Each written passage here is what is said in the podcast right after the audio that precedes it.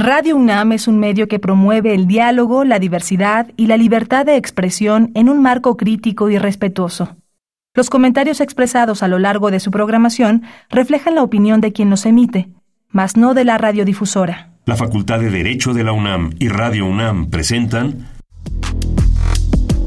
Toda sociedad requiere para su funcionamiento regirse por valores, principios, normas e instituciones.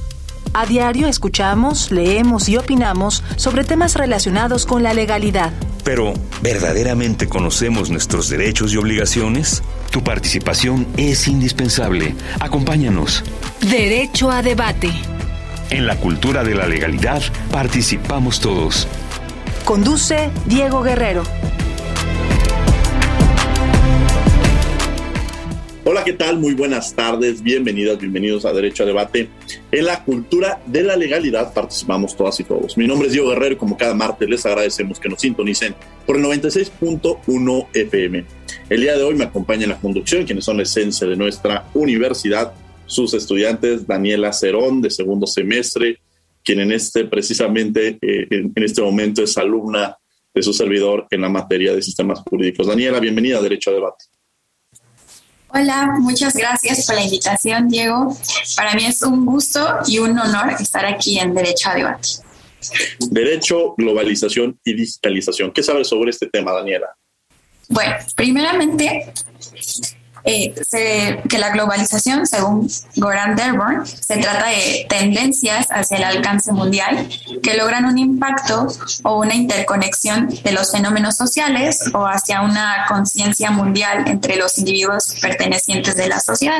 Entonces, yo puedo entender que la globalización es la existencia de flujos culturales globales que se llevan a cabo a través de medios de comunicación o encuentros y sus efectos son sobre las imágenes sociales, las prácticas culturales y los estilos de vida de la sociedad. Igualmente, ya para finalizar, creo que la globalización posee diversas dimensiones y contribuye a la intensificación de las relaciones sociales en todo el mundo. Por lo que con ayuda de la digitalización, pienso que es de esperarse que van a generar un cambio significante en la forma de relacionarnos e inclusive una transformación que puede llegar a ser mayor que la de la revolución industrial ya que los sectores tradicionales como son el del transporte, los hoteles, los medios, las finanzas o el entretenimiento, se verán eh, afectados por nuevas formas de satisfacer la demanda de los consumidores en el mundo digital. Bien, bueno, pues esta es una introducción de Daniela Cerón, estudiante de nuestra Facultad de Derecho de la Universidad Nacional Autónoma de México, quienes son nuestras invitadas. Claro que sí. El día de hoy nos acompaña la maestra Yazaret Sánchez Rivera, que es Complices Manager en Super App y también es Chapter Leader en México en Latina Sintec. Yazaret Sánchez, Alejandra, bienvenida a Derecho a Debate. Hola Diego, hola Daniela, Paulina, muchas gracias por la invitación. Eh, muy contenta nuevamente de estar en este espacio. Y nada, vamos a hablar de un tema muy interesante y con muchas vertientes a nivel social, político y económico. ¿Quién es nuestra otra invitada, Daniela? Tenemos a la licenciada especialista Paulina Teni Gómez Escalona, que es Legal Manager y Business Analyst en NYPC, Legal and Business Relationship Manager en UMaine. Paulina, bienvenida a Derecho a Debate. Un placer recibirte en estos micrófonos. Daniela, Diego, muchas gracias. Yazaret, un placer estar aquí el día de hoy y poder compartir un poco eh, con todos ustedes para que nos puedan escuchar también todos aquellos eh, futuros abogados que están ahora debatiéndose justamente entre estas nuevas carreras que ofrece el derecho que van más allá de lo común, ¿no? Y que justo hoy somos un ejemplo de lo que podemos aspirar en estos nuevos panoramas mundiales, como bien dijo Yazaret. Muchas gracias. Gracias, Paulina. Bueno, como bien lo mencionabas, eh, generalmente cuando uno empieza o conoce de la materia jurídica, pues en los primeros semestres muchos entraron por la vía penal, por el derecho civil, pero cuando entras a la carrera de Derecho descubres que es una gama infinita de oportunidades y de posibilidades. Yo hace un par de semanas en una plática lo que decía es como la base podría ser un, tronco común de muchas carreras en las cuales se pueden abordar desde diversas perspectivas. Y el día de hoy, introducción, eh, de manera de introducción, me gustaría, Paulina, que nos platicaras cuál ha sido la incidencia de la globalización y la digitalización en el derecho durante, pues quizá los últimos años. Justamente lo que comentas es eh, como la inspiración de todos, ¿no? Los abogados creo que siempre tenemos este principio de justicia, pero la justicia se puede practicar desde muchas áreas y al menos para mí, en mi formación siempre ha sido eh, buscar que existan políticas que se adecúen a esta nueva realidad que todos estamos eh, viviendo. Eh, comentabas acerca de la globalización y, de cuál es el impacto que ha tenido hoy por hoy en, estos temas actuales. Creo que la globalización, al menos para el caso de México, tiene su punto máximo, su auge eh, a principios de los 90, particularmente con la firma del Telecán que fue un gran precedente que abrió las puertas de los mercados mexicanos al mundo, ¿no? Y que esto hace que nuestra inclusión económica se proyecte desde un nivel que nunca antes se había visto, a tal grado que es necesario hacer justamente la actualización de este tratado para que empecemos con nuevas políticas eh, económicas que fomenten tanto el desarrollo de México como el desarrollo eh, global. Eh, en este caso, creo que justo es esto como el punto central de la participación mexicana en este juego de la globalización y del intercambio comercial que estamos viendo al día de hoy y que más allá de eh, limitarse, se incentiva día con día y la participación del derecho es sumamente importante en cuanto a establecer las reglas del juego, por un lado, en la parte jurídica y también en la parte política, negociar cómo vamos a tener ese, ese intercambio eh, que va de lo económico, lo jurídico, lo cultural y que justamente repercute en, en todos los aspectos de nuestra vida. Muchas gracias, Paulina. Eh, a ver, Yazaret, a mí me gustaría saber, pues yo al inicio mencionaba que Muchas veces cuando entramos a la carrera de derecho empezamos a ver pues unas ciertas ramas que son las tradicionales, las que conocemos, pero estas nuevas tendencias, podríamos decir que son nuevas tendencias y platicarnos más sobre estas ramas jurídicas que en un momento dado existen. Digo, qué interesante pregunta. Creo que justo como comentas, cuando entramos a un tronco común en la universidad, tenemos estos pilares, ¿no? Como son derecho civil, derecho mercantil, derecho penal. Sin embargo, me parece que todo es como un árbol que van iniciando ramificaciones y se van especializando las ramas del derecho, eh, particularmente y también como a fin de ejemplificar algo de cómo una carrera profesional puede ir evolucionando. Yo estudié en la Facultad de Derecho, eh, elegí como preespecialidad propiedad intelectual. Posteriormente, un par de años me dediqué a eso y los últimos tres años estuve en materia de digitalización y política pública con la finalidad de modernizar todo el aparato de la, administración pública. Sin embargo, dentro de ese esquema veíamos mucho derecho administrativo, derecho civil, propiedad intelectual, eh, incluso veíamos un poco de penal y ahora eh, actualmente ya veo un tema de fintech y también veo un tema pues de cómo el sistema financiero también adopta estas nuevas tecnologías. Entonces yo creo que más que nada eh, las ramas se van profesionalizando y también van teniendo un toque más tecnológico debido a las necesidades que también el entorno va, posicionando, ¿no? Incluso si hablamos en un tema de protección al consumidor, también este tipo de materias ha tenido la necesidad de evolucionar hacia cómo proteger a los consumidores en medios electrónicos. Entonces, respondiendo a tu pregunta, yo creo que más bien las materias evolucionan y van a tener poco a poco cada vez este toque de tecnología y también de derechos digitales en todas las materias. Daniela Cerón, que me acompaña el día de hoy en la conducción, los micrófonos son tuyos. Bueno, quiero hacer una pregunta para la licenciada Paulina. Eh, ¿Cuál es el impacto social de la globalización y la digitalización? Socialmente nos encontramos en un punto de cambio que a mi parecer explotó con la pandemia. O sea, la pandemia nos hizo prepararnos a nuevas formas de trabajo que antes no habíamos eh, podido adaptar en todos los, en todos los medios, ¿no? En, todas las profesiones. Particularmente a mí me parecía imposible eh, vivir en un trabajo de home office. Yo no era algo con lo que eh, podía, eh, según yo, trabajar, como existían estos digital nomads, ¿no? Que son toda la gente que se dedica a las tecnologías remotas y que trabajan desde cualquier lugar del mundo. Y sin embargo, ahora, después de la pandemia, creo que difícilmente yo podría regresar a un esquema de oficina de tiempo completo.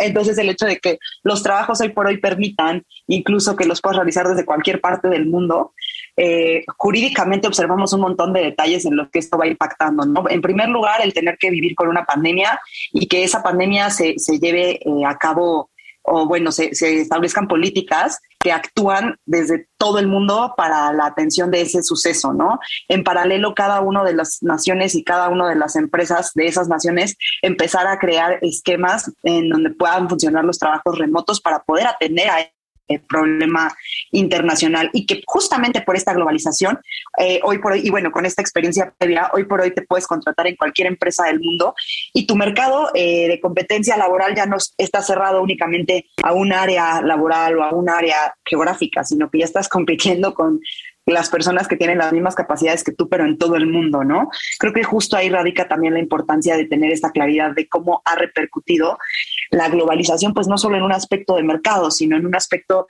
de profesionalización. Ahora los estudiantes todo el tiempo están en búsqueda de, maestrías en el extranjero, ¿no? De poder irse a otros países, aprender a generar experiencia y justo por esto es importante que eh, participemos ¿no? de, este conocimiento, de este conocimiento. Creo que también toda esta regulación nueva que tuvo que crearse para poder atender esta necesidad de trabajos remotos. En México lo vimos, ¿no? Con la ley del trabajo remoto, que justo, o sea, oye, el hecho de que tú trabajes en tu casa no implica que no te puedan dar una, una computadora, te garanticen ciertos servicios, porque al final del día estás dedicando horas de tu tiempo y tus espacios, ¿no? Entonces, considero que justo eh, todo el aspecto global ha apoyado a que se pueda hacer como una sociedad mucho más pluricultural que facilite estos intercambios.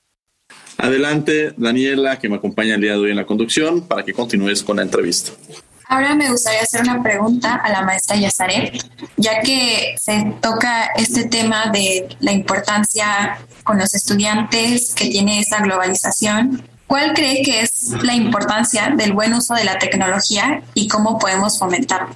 Justo como también comentaba Paulina, pues técnicamente las tecnologías de la información pues ya están en todos los sectores, ¿no? Tanto en el sector académico, público, eh, tanto en administración pública, en las industrias tuvieron que revolucionar la manera en que implementaban poco a poco estos sistemas y canales digitales justo creo que la parte central de cómo utilizar bien todas las plataformas que se nos ponen a disposición, me parece que como usuario tenemos que también ser más precavidos en la manera que cedemos también nuestros datos personales y también en la manera en que configuramos nuestras cookies, dado que este comportamiento y estos data analytics que se proveen derivado de esta información que, proporcionamos día con día a las plataformas, pues es muy delicado y también es muy importante. Creo que eh, deberíamos fomentar más una, una cultura de cuestionar, ¿no? De para qué se están dando los datos, de leer los avisos de privacidad, también de entender cuáles son las finalidades. Eh, y creo que eso sería. Y también creo que también derivado de las tecnologías en información están surgiendo muchas vertientes como violencia digital, como acoso. Y creo que al final es como la sociedad se transforma y también se posiciona en espacios distintos, ¿no? Al final de todo es un tema de convivencia y cómo logramos que el uso de las tecnologías sea mayor, a mayor beneficio de todas las sectores y también a nivel social y cómo potencializamos pues estos beneficios que la misma tecnología nos provee. Alejandra, mencionabas estos cambios y quisiera también retomar la participación anterior de Paulina referente también a esta parte de la globalización, pero también hay un, valor importante que no podemos dejar de lado y es la pandemia. Y quizá pensar en el impacto que tuvo la pandemia en estos procesos. Ya Paulina decía, bueno, eh, de pronto se, eh, genera una eh, comunicación distinta, una cultura completamente mucho más amplia, de tener a, personas que trabajan en distintos, no solamente países, sino incluso continentes. La globalización ha cambiado estos procesos laborales, pero la pandemia potencializó muchos factores, ¿no, Paulina? Así es, y precisamente como, como mencionaba ahorita Yazaret, es importante tener como en claro cuáles fueron esos puntos eh, que, que, llevaron a que esto fuera posible la pandemia nos obligó a todos, en ese entonces yo trabajaba en la Agencia de Cooperación Internacional para el Desarrollo, y jamás se habría pensado que una entidad eh, gubernamental mandara a todos sus empleados a home office, ¿no? Creo que era algo para lo que claramente no estábamos preparados en muchos sectores. Y el hecho de tener que adaptarnos a esos nuevos usos de tecnologías y, tener que em, estabilizarnos dentro de una nueva cultura laboral y también dentro de una nueva sociedad, creo que fue algo que sin duda generó un antes y un después en la vida de todos, ¿no? Al menos en mi generación, eh, yo crecí con el desarrollo de la tecnología y, íbamos viendo poco a poco cómo esta tecnología iba favoreciendo ciertos aspectos de la vida. Pero en este punto donde nos eh, sucede esta pandemia y llega de, de sorpresa, todos estos procesos tecnológicos se tuvieron que acelerar y con toda esta aceleración, revolución, lo llamaría yo, tecnológica, que nos lleva a vivir toda nuestra vida desde un aspecto virtual o digital, es importante que nos centremos en cómo nosotros tuvimos que hacer eh, las cosas entre comillas, al revés, ¿no? En vez de poner eh, las reglas del juego sobre la mesa y planearlo estratégicamente y cómo cambiar a esa digitalización todos nuestros procesos, tuvimos que irlo haciendo sobre la marcha tuvimos que empezar a desarrollar eh, nuevos sistemas de gestión en, las empresas, nuevos sistemas de reglamentos donde eh, cómo voy a controlar a mis trabajadores a, distancia o en remoto sin que esto los ah, sature, porque también se dieron muchísimos casos de estrés laboral a un nivel increíble, ¿no? Donde la gente ya no trabajaba ocho horas y empezaban turnos hasta de 14 horas por el hecho de estar en sus casas y pues que justamente las empresas decían, bueno, es que no estás haciendo otra cosa, ¿no?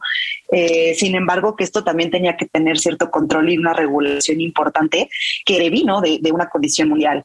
Entonces, para mí fue muy claro cómo esta revolución em, digital se potenció a raíz del hecho de que tuvimos que, que acelerarlo todo por la pandemia.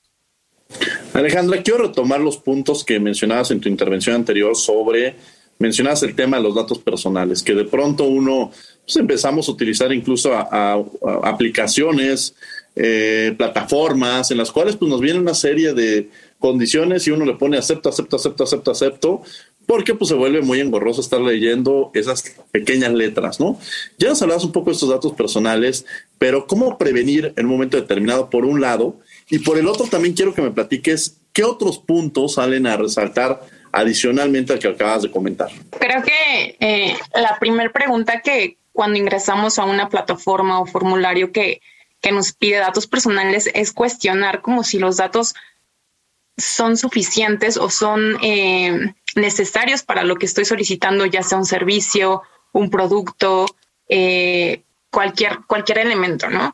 Creo que muchas veces solamente damos y muchas veces como ciudadanos me, me ha tocado observar que solamente cuestionamos por qué el gobierno pide ciertos datos personales, pero a las industrias o bien si estamos comprando un producto, nunca cuestionamos. Entonces, creo que la finalidad y también qué datos estoy otorgando me parece que son los más importantes. También creo que muchas veces se puede dar en este tipo de encuestas como que te piden muchos datos sobre tu comportamiento y creo que justo como lo dicen muchos autores, ahora uno de los valores más importantes en las industrias son los datos personales, porque te permite redirigir una industria totalmente y plantear un modelo de negocio.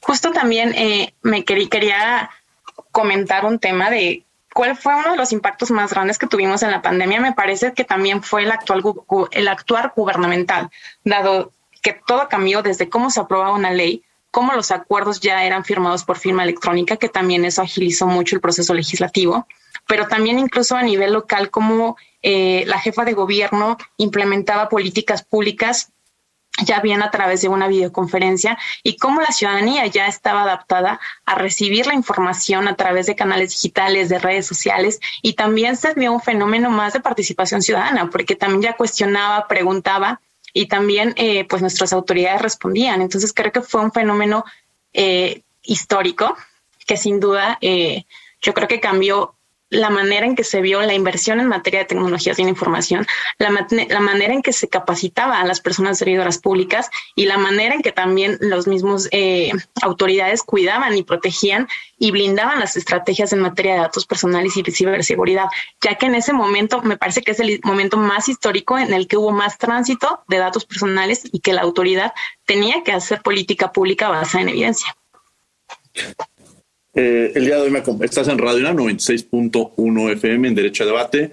Estamos hablando precisamente sobre el tema de la globalización, derecho y digitalización y me acompaña en la conducción Daniela Cerón. Daniela, los micrófonos son tuyos. Bueno, estamos, eh, los invitamos, estamos en Radio 96.1 FM hablando de derecho, globalización y digitalización. Y bueno, Daniela Cerón me acompaña en la conducción. Tenemos como invitadas a Yazaret Sánchez. Y desde luego también tenemos a Paulina Gómez. Y bueno, Daniela, los micrófonos son tuyos. con una nueva pregunta para la licenciada Paulina. Ahora que se toca en su anterior intervención el tema de la revolución digital, ¿cree que estamos expuestos ante un futuro impredecible debido a esta revolución digital? Gracias. Eh, previo a contestar esa pregunta, me gustaría nada más retomar rapidísimo el último punto que comentó Yazaret respecto de la nueva forma de hacer política pública. Esta es una materia que me apasiona eh, y bueno, considero que justo lo que ella decía, ¿no? La forma nueva de hacer política pública, a mí me llamaba la atención cómo Donald Trump hacía, mandaba un tweet y listo, toda la política exterior de su país se reorientaba y nosotros en respuesta también tenemos que generar nuevas formas de, política pública para eh, poder intercambiar con ellos, ¿no? Con Estados Unidos particularmente.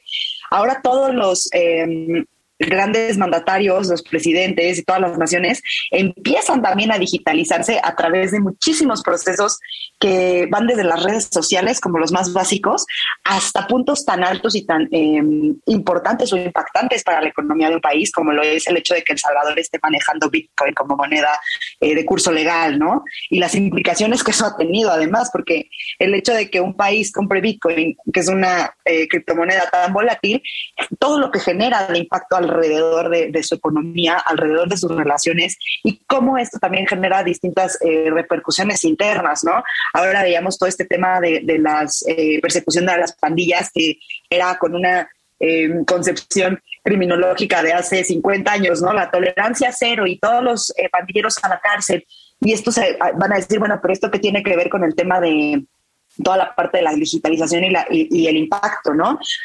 Para mí tiene mucho que ver desde el punto de vista donde toda la sociedad está cambiando en todos los aspectos que la rigen como lo teníamos conceptualizado. Ya la, eh, y ahora sí atiendo a tu pregunta, eh, Daniela, al respecto de cómo esto va a generar, qué clase de futuro vamos a vivir con esta digitalización. Si me parece impredecible, eh, por supuesto, y no solo por un tema digital, sino por todo el hecho de que creo que la vida en sí es totalmente un volado. Eh, creo que nadie de nosotros pensó jamás ni en la, bueno, sí en las películas de Hollywood, ¿no? Que viviríamos una pandemia como la vivimos y como nos hemos recuperado de ella y que ahora pues también estamos como alerta a otro tipo de enfermedades y situaciones, ¿no? Entonces, para mí la digitalización sí va a llegar un momento en el que tenga un boom, una explosión y tendremos que generar un nuevo sistema de comunicación, nuevos sistemas de, eh, legales, nuevos sistemas políticos, porque justamente, eh, y hoy lo tomaba a tema de plática en la comida, ¿no? Imagínate que el día de hoy se nos apaga el Internet a todos y ya todo lo que vivimos no existe más. Entonces, creo que esto es un, escenario a lo mejor apocalíptico que ya no queda tan fuera eh, de la realidad, ¿no? Y que puede eh, generarse y que justo tenemos que tener, como lo mencionaba Yazaret hace rato, todos los controles, tanto de la información que compartimos como de los canales por los que hacemos uso de esa información y cómo estamos llevando a cabo todos esos procesos para saber qué vamos o para poder en parte predecir cómo vamos a poder generar que todo esto no colapse eventualmente. Interesante lo que mencionas, Paulina. Eh, Yazaret, algo que quiera rebotar sobre estos comentarios que hace Paulina.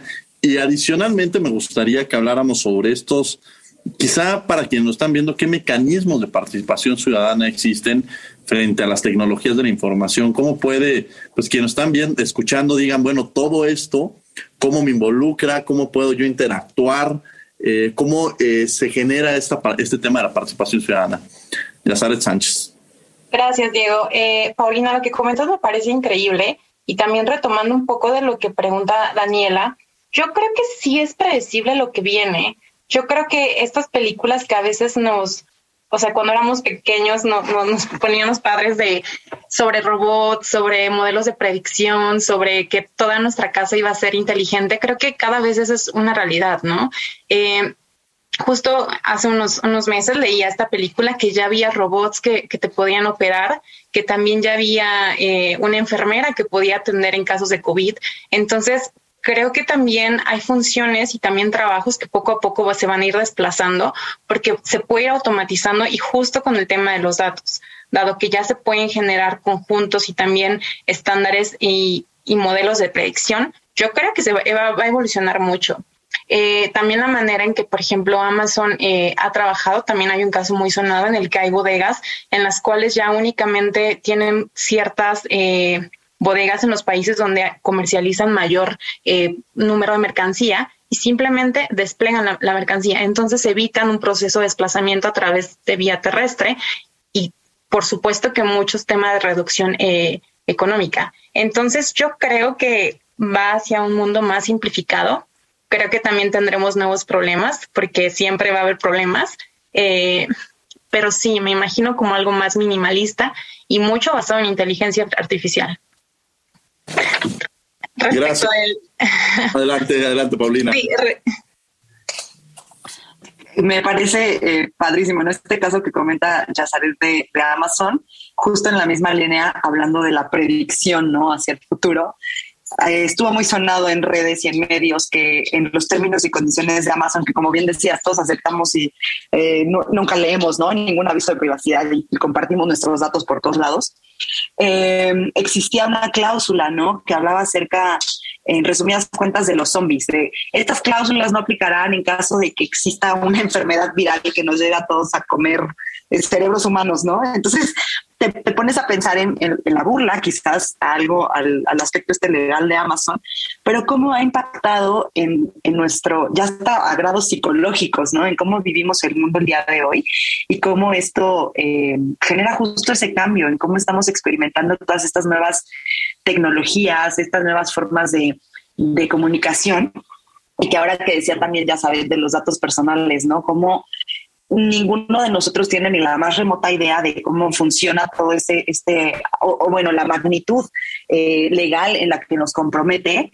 Y justo había un ejercicio que se planteaba en Internet el otro día de métete a los, eh, se llama Ads On de Google, y tú le pones así, ¿no? En el buscador ads como de, de addition, ads on, y te salen todos una descripción de tu perfil personal, o sea, en el mío pueden ver, ¿no? Así, mujer, 27 años, probablemente tiene este, hijos, probablemente tiene esto, como por el tipo de búsquedas que vas haciendo, está interesada en tales países, en tales temas, o sea, a ese nivel está llegando la tecnología, ¿no? Y te está diciendo, o sea, todo lo que sabe de ti tu Alexa, todo lo que sabe de ti Google, todo lo que sabe de ti tu computadora, por el simple hecho de que tú estás permitiendo ese compartir de datos en la red.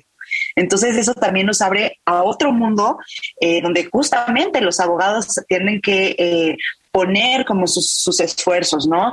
Es impresionante que existiendo tantas ramas, que es lo que hemos venido diciendo desde el inicio, en donde el derecho puede aplicar y para mí es en cualquier ámbito de la vida, nos quedemos como en una burbuja tan cerrada, ¿no? Digo, el litigio es padrísimo, pero existiendo como toda esta nueva revolución, creo que también el derecho tendría que irse enfocando hacia esta revolución legal, donde incluso la forma de hacer derechos está, se está cambiando, ¿no?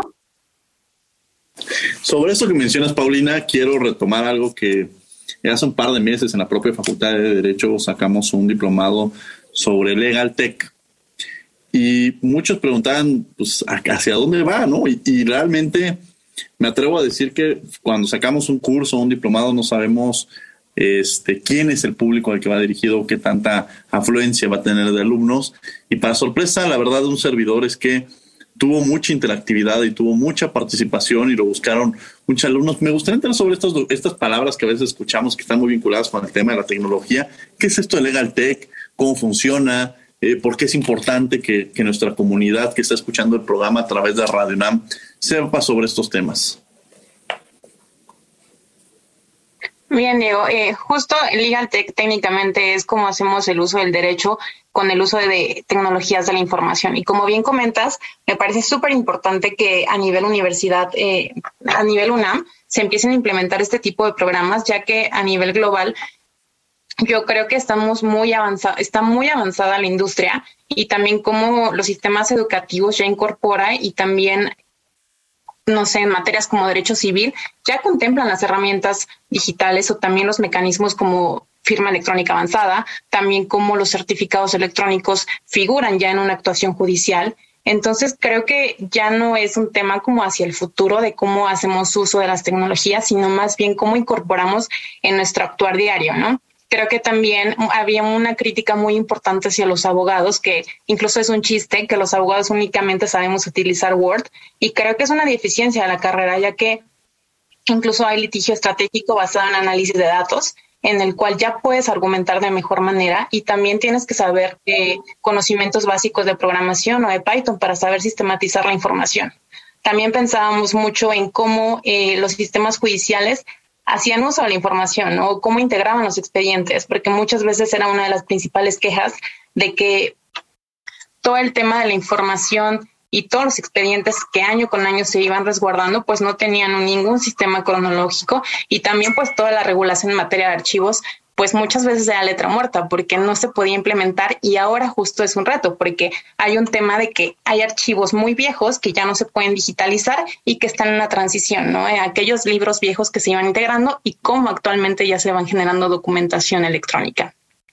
Entonces, eh, me parece fantástico que ya en la universidad se estén creando este tipo de materias y diplomados. Paulina, para profundizar en este tema de LegalTech. Um, estaba justo este curso eh, de Legal Tech, me parece, y a, la par estaba el de Ley FinTech, ¿no? Que fue el que eh, yo, pude participar de él y fue maravilloso porque son eh, nuevos entornos en los que tenemos que enfocarnos, ¿no? Y como bien decía Yazaret, tenemos todo este background de no saber si, o sea, como abogados, ¿no? Que es algo que no vas a aprender definitivamente, o al menos en, al día de hoy no está ya en el programa de estudios, ¿no? Tienes que buscarlo como en, aparte en, esta, en, todos los cursos y demás que se van generando, pero que también en la práctica, como les decía hace rato, y que tenemos que ir evolucionando eh, a pasos agigantados, tienes que ir empezando a profundizar tus conocimientos tanto de todo el tema de protección de datos personales como todos los temas que tienen que ver con sintetización de esos datos, manejo de datos y protección, ¿no? Es importantísimo porque a veces vamos a pensar, no, pues es que yo soy un negocio pequeño y a lo mejor yo no uso datos personales. Oye, pero tus clientes te dan su correo electrónico porque les mandas por WhatsApp y entonces este, tú les vas mandando las listas de la despensa si quieres, ¿no? Pensando en una tiendita ya en ese momento está, es sujeto de una ley de protección de datos personales y que si no sabes cómo tienes que hacer todo este manejo, en primer lugar, obviamente te tienes que asesorar, ¿no? Y para que te puedas asesorar con un buen abogado, pues este abogado tiene que tener todo este conocimiento tanto de cómo se maneja la información y la protección que debe de tener, como justamente poder ser partícipe de estas decisiones ya un poco más a un nivel pensando lo directivo, ¿no? El día de mañana, si yo quiero tener un despacho de data protection, pues no voy a poder tenerlo si no tengo el conocimiento del manejo y la sintetización de la información. Entonces, eh, justamente que sea una cuestión que venga de ambos lados, tanto como de la oferta académica, que eventualmente, insisto, tendrá que, adecuarse, tanto también como de la participación de los alumnos, ¿no? Que sea una eh, motivación que ellos tengan por ingresar a este tipo de, de nuevas ramas del derecho. Creo también que es importante entender cómo justo en, mis tiempos se llamaba derecho bursátil, ¿no? Financiero y bursátil. Y bueno, ahora eso siento que está quedando atrás por todas las nuevas fintech que están creándose. Ya no solamente hablamos de bancos, instituciones este, financieras o casas de bolsa, estamos hablando de crowdfunding, estamos hablando, como decía hace un rato, de criptomonedas, de activos virtuales. Estamos en un nuevo panorama que no se rige igual que el derecho bursátil y que tiene que tener sus propias condiciones y que justamente es importante que todos los nuevos abogados estén conscientes de estas nuevas opciones que también hay para ellos, ¿no? Y que además eh, en este momento son eh, círculos demasiado cerrados donde todo el mundo se conoce, pero que eventualmente la competencia para estar dentro de este mercado va a estar muy fuerte y va a ser la, lo que desplace a las viejas, a los viejos sistemas, ¿no? Justamente como decía ya sabes que ya está pasando, ahora vemos los litigios eh, administrativos particularmente con firmas electrónicas, ¿no? Las sentencias ya también se pueden consultar directamente en los sistemas digitales. Y esperemos que poco a poco esto evolucione al punto tal de que no tengamos que pararnos en un tribunal. Eh, y podamos hacerlo todo remoto, ¿no? Y que podamos estar llevando a cabo estos litigios digitales 100%, pero que mientras tanto también estaría interesante ponernos a pensar qué otras opciones o qué otros em, aspectos podemos eh, impactar con el derecho, ¿no? Esto, digámoslo, como en un aspecto cerrado eh, al campo mexicano y en el campo internacional, cómo toda esta participación económica puede generarse también desde la creación de políticas macroeconómicas en las que no solamente los políticos juegan en este, en este, en estos intercambios, sino también los abogados desde el punto de vamos a hacer la planificación de reglas, vamos a hablar del derecho internacional, vamos a involucrar al derecho internacional en estas nuevas tecnologías y que justamente las regulaciones internacional y, nacional se puedan complementar, ¿no? Y puedan apoyarse una de las otras justo para todos estos temas de desarrollo y crecimiento económico. Daniela, que nos acompaña el día de hoy en los micrófonos, adelante. Bueno, ya que se han tocado varios puntos positivos acerca de la digitalización, me gustaría preguntarle a la maestra Yazaret, ¿qué es la brecha digital y cómo se puede reducir? Eh, la brecha digital me, me, parece que es uno de los grandes conceptos que siempre, al menos desde las personas con las que he tenido la oportunidad de interactuar para crear política pública, ha sido como un concepto, un elefante blanco que siempre está. Eh, y también habla mucho de la accesibilidad y la dificultad de acceder a las tecnologías de la información. Sin duda alguna, yo creo que es una realidad. Aún vivimos en un país en el cual eh, todavía se diferencia mucho quién puede tener acceso a un dispositivo móvil o bien a, un, a una laptop, pero también creo que al menos en Ciudad de México se han creado políticas públicas bastante interesantes para acercar y reducir poco a poco que esta brecha digital ha provocado nuevamente, y, respondiendo a tu pregunta, Daniela, la brecha digital se entiende por aquella posibilidad de acceder o no a estas tecnologías de la información o bien a los dispositivos.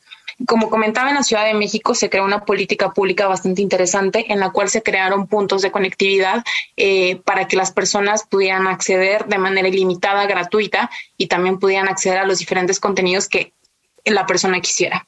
Entonces, esta política se creó con la finalidad, pues, de acercar y sobre todo de, hacer más accesible pues esta conectividad. Incluso eh, como Ciudad de México en el 2019 estaba, me parece que en el décimo lugar y hace un año eh, es la ciudad con mayores puntos de conectividad gratis. Entonces, eh, incluso conozco un caso que en el municipio de Veracruz, también hablando mucho de esta digitalización de trámites y servicios, en Jalapa particularmente se habilitaron las oficinas de gobierno para que les apoyaran a las personas a realizar sus trámites y servicios y así acercar más la tecnología pues a las personas. Creo que también eh, se están viviendo muchos cambios, a mí particularmente el tema social y también cómo el gobierno se acerca a la, a la ciudadanía me parece crucial, ya que eh, sin duda deberíamos aspirar a tener un gobierno más digitalizado. Nuevamente creo que también hay muchos retos económicos, de infraestructura, de inversión, también de capital humano. Sin embargo, creo que para también potencializar las economías, las industrias, es necesario que los trámites y servicios sean más sencillos, más ágiles y sobre todo, pues más accesibles para todos. Entonces, eh, creo que va a vivir un cambio interesante a nivel nacional dado que ya desde el 2021 contamos nuevamente con una estrategia digital nacional. Eh, estuvimos tres años sin una estrategia y también sin una ruta fija de cómo las entidades a nivel federal se iban a regir. Entonces, yo estoy muy curiosa de cómo las entidades federativas van a empezar a implementar esta política digital nacional y cómo nuevamente se va a empezar a hacer la revolución eh, normativa en materia digital, porque justo haciendo un análisis, en 2016 fue el boom en el que muchas entidades federativas publicaron sus leyes de gobierno electrónico. Sin embargo, ya son seis años de diferencia. Sin duda, ya ahora hablamos de tecnologías como blockchain, como autenticadores digitales únicos, como plataformas o aplicaciones desde las cuales podemos controlar nuestros datos personales. Entonces, yo creo que viene un reto, pero también una una visión normativa muy interesante y una revolución a nivel de, gobierno de cómo va a empezar a interactuar con la ciudadanía y cómo va a reducir esta brecha digital. Daniela, que nos acompaña el día de hoy en los micrófonos, adelante. Ahora con una pregunta para la licenciada Paulina. Eh, con esto de la brecha digital, eh, ¿se considera que México está en presencia de una revolución digital o estamos en una posible futura revolución digital? Gracias. sin duda, desde nuestra inclusión en los mercados internacionales, considero que México sí o sí va a ser parte de esta globalización, ¿no? Ese impacto que se genere dentro, de, dentro del país.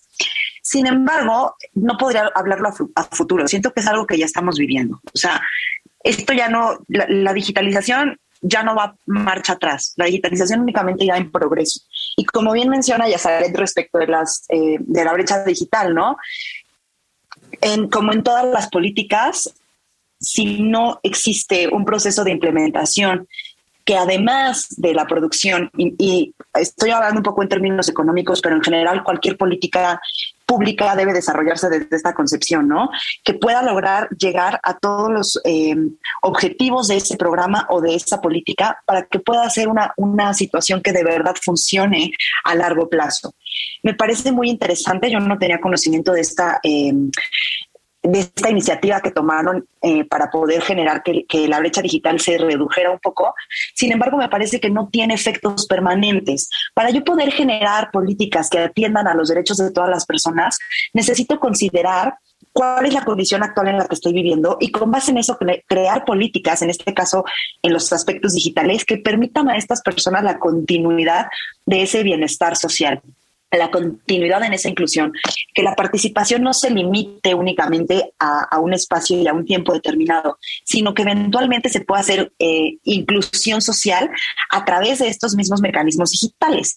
En ese aspecto, justo el, simple hecho de poder estar tocando estos temas hoy aquí en este espacio nos devela que ya existe ese proceso eh, de, digitalización en México, que esa revolución ya se está creando y que nuestro, nuestro trabajo aquí eh, tendrá que ajustarse a entregar las mejores opciones desde nuestros ámbitos pues, laborales cada uno y desde de la parte jurídica en donde nosotros eh, tengamos una participación ciudadana que justo permita esto.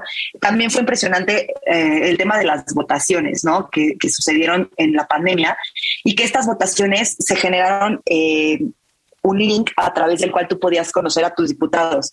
Y creo que esto es algo que también facilita mucho esa inclusión, ¿no? En temas digitales donde, oye, vamos a tener una elección y mira, para esta elección nueva vamos a ver em, cuál es tu, tu, localidad, cuál es tu distrito y qué diputado te está representando. Y que entonces la ciudadanía pueda informarse mucho mejor a quién está eligiendo, ¿no? Justamente cómo fluctúan todas estas áreas dentro de, una, dentro de un mismo espacio, creo que es lo que tenemos que atender a cómo vamos a poder hacer que esta coexistencia beneficie a todos, eh, a toda la ciudadanía y no genere estos espacios de exclusión, sino que al contrario pueda eh, aprovecharse para que esta inclusión se garantice y no solo se garantice, sino que se extienda a lo largo del tiempo y genere beneficios mayores y protecciones mayores para aquellos que ahorita se encuentran en condiciones desiguales.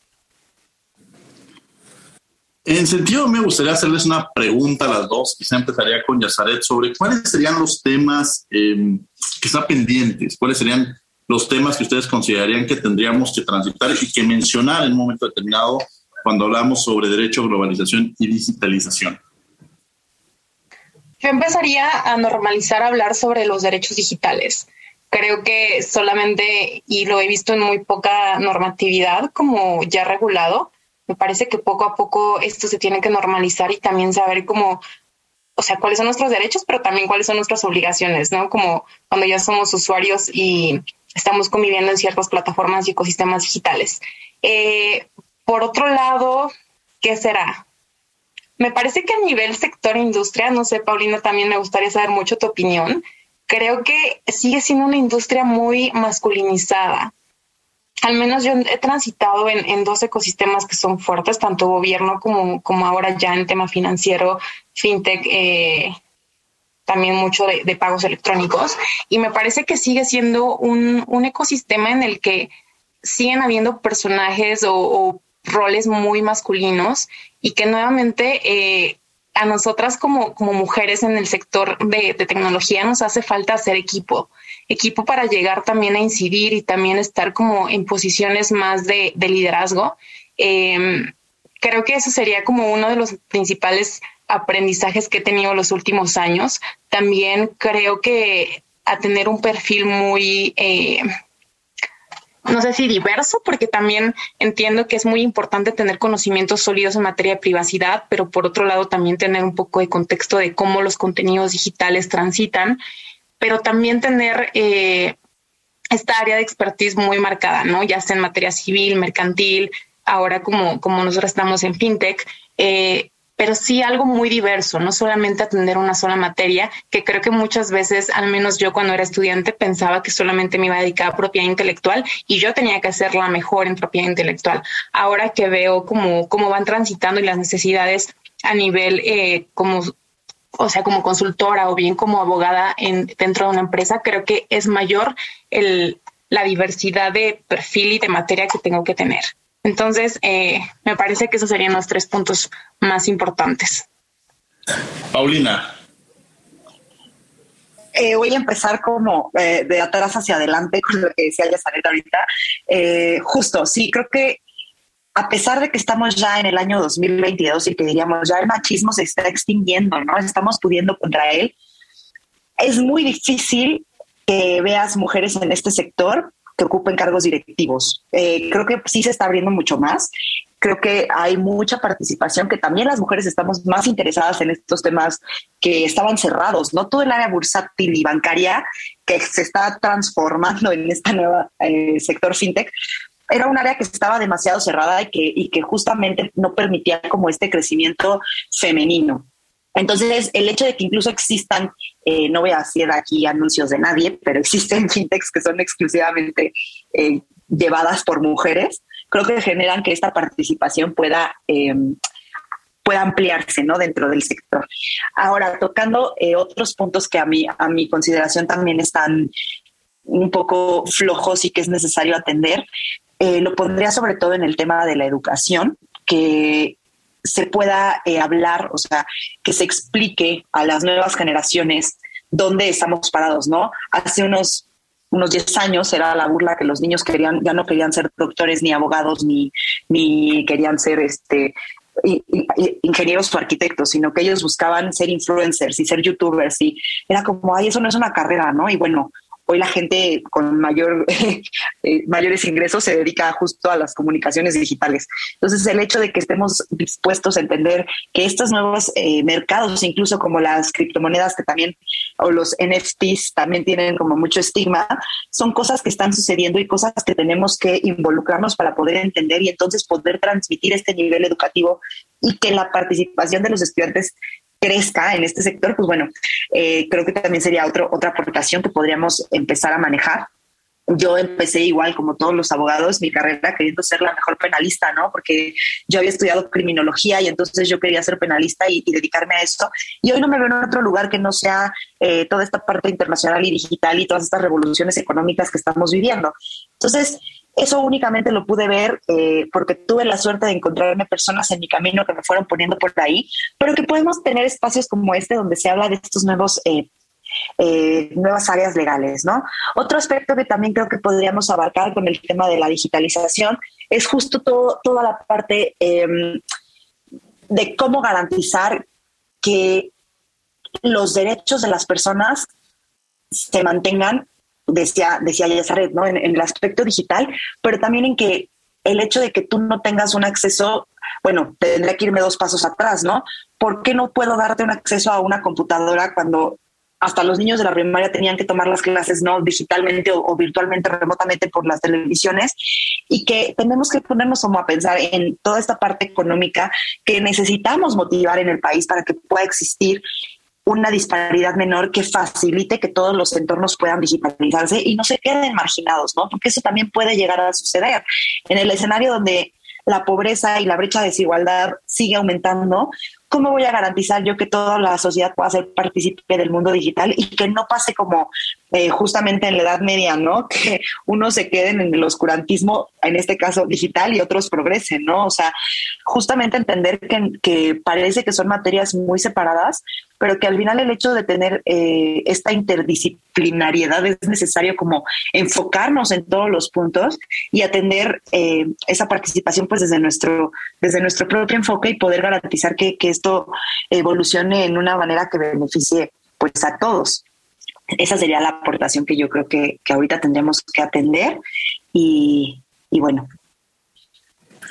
Vamos a tener que ir a un corte a Descubriendo tus Derechos y regresamos a los micrófonos de Radio NAM. Estás en 96.1 FM. Descubriendo tus derechos. Derecho al voto El derecho al voto o sufragio activo es un derecho y una obligación que todos los ciudadanos tenemos. Este garantiza que la ciudadanía pueda participar en las elecciones y en las consultas populares. El voto es una herramienta de la vida democrática que permite a las ciudadanas y ciudadanos elegir a aquellos que serán sus representantes o las decisiones que consideren convenientes para su comunidad. Escuchas Derecho a Debate. La última y nos vamos. Bien, esos fueron Descubriendo tus Derechos. Estamos en Radio 96.1 FM y bueno, estamos en la última y nos vamos, la última nos vamos con Yazaret Sánchez. Eh, bueno, simplemente agradecer esta gran oportunidad. También, Paulina, un gusto compartir contigo. Creo que tenemos muchos temas en común y sobre todo, pues impulsar ¿no? el papel de las mujeres que tenemos ahora en la, en la industria de la tecnología. Eh, me gustaría mucho invitar a todas aquellas mujeres que también ahora estén en este sector, que estén iniciando o bien que ya vayan en una posición más senior, a colaborar y a hacer comunidad, porque muchas veces creo que como, como como mujeres nos hace falta mucho tener esta red de confianza, una para generar soft and hard skills, pero también una para irnos acompañando y crecer juntas. Creo que es un ejercicio grandioso, entonces las invito a que también busquen Latina Sintec México, también eh, en mi perfil pueden encontrar información o bien googlearlo y ahí pueden ser parte de la membresía. Hay muchos eventos, hay mucho mucha, mucho, creo que enfocado a la comunidad. Entonces, ese sería mi mensaje para cerrar mi participación y nuevamente gracias Diego y gracias al programa. Gracias, Yazaret. La última nos vamos, Paulina Gómez. Muchas gracias. Igualmente un gusto poder compartir y convivir con todos ustedes. Yazaret, un honor estar aquí contigo el día de hoy. También eh, creo que tenemos justamente estos eh, nuevos enfoques que pocas veces se pueden compartir, ¿no? Y que justo agradezco también al programa esta oportunidad de poder conectar, que es muy importante, como bien decías, poder formar estos equipos, ¿no? Eh, yo, pues, en mis redes, la verdad es que las uso mucho más como para temas divertidos y personales. Si quieren ahí ver mis memes, me buscan en, Facebook o en, en en Instagram para ver fotos. Y bueno, si ya se quieren enfocar en un tema mucho más profesional, me encuentran también en LinkedIn, Paulina Deni, mi segundo nombre. Este, y bueno, eh, muchísimas gracias de verdad por esta eh, participación y por poder estar aquí hoy compartiendo estos temas. Gracias, Paulina Gómez. Y bueno, eh, Daniela, algo como que quiero cerrar. Bueno, primero muchas gracias por la invitación nuevamente. Estoy muy contenta de haber podido estar aquí acompañada de las dos invitadas. Realmente me llevo un aprendizaje muy grande y bueno, yo creo que este es un tema bastante importante en la actualidad. Yo debo reconocer que anteriormente no encontraba una relación exacta entre la globalización con el derecho, pero ahora me queda claro que se trata de un tema que está presente en todo lo que nos rodea y, y sobre todo en la forma de relacionarnos, ¿no?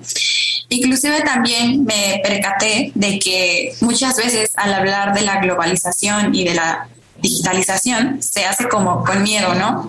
Al futuro. Eh, así como mencionó la maestra Yazaret, eh, crecemos con películas que nos hacen temerle a este suceso. Eh, como ejemplo, menciono a Black Mirror, que es una serie muy buena, pero también en algunos capítulos nos hace creer que la digitalización de alguna forma nos, nos deshumaniza. Eh, sin embargo, puede ser todo lo contrario y un ejemplo es la pandemia, que desde mi perspectiva no se hubiera sobrevivido de la misma forma sin, sin esta globalización que es existente hoy en día. Y ya finalmente estoy muy orgullosa y admirando también el cambio o la evolución del papel de las mujeres en estos temas. Muchas gracias, Daniela. Y bueno, aprovechando este último comentario que haces, pues también los invitamos a que todos los miércoles nos vean en Cultura al Derecho. Estamos todos los miércoles a través del canal 22 a las 7 y media de la mañana, a las 5 de la tarde. Ya platicamos sobre esta serie de Black Mirror con el presidente comisionado del Info de la Ciudad de México, este, el maestro Rodrigo. Y bueno, pues los invitamos a que también a través del canal de YouTube del canal 22 puedan repetir los diversos programas que hemos tenido. Desde luego agradecemos a todas y a todos ustedes. Muchas gracias Alejandra por haber estado con nosotros. Gracias Diego. La, invitación ha sido grandiosa y nos vemos pronto. Nos vemos pronto. Paulina, muchas gracias por haber estado con nosotros. Muchas gracias. Nos escuchamos aquí los martes y nos vemos, espero pronto también. Así será. Daniela, muchas gracias por haber estado con nosotros. Eh, muchas gracias a ti por la invitación. Estoy muy contenta y ya nos estaremos viendo en clase. Seguro que sí. Bueno, pues los agradecemos mucho a la Facultad de Derecho y a Radio UNAM. Agradecemos la coordinación de Renata Díaz Conti, redacción y de las notas Ana Salazar, asistencia a Mari Carmen Granado, Silvia Sotado, Edgar Cabrera y Alexis Martínez, control y difusión Sebastián Cruz, controles técnicos y producción Paco Ángeles. No olviden que nos escuchamos de ley todos los martes. Esto fue Derecho a Debate. Por hoy concluye la discusión, pero no se pierdan el próximo tema en Derecho a Debate. En la cultura de la legalidad participamos todos.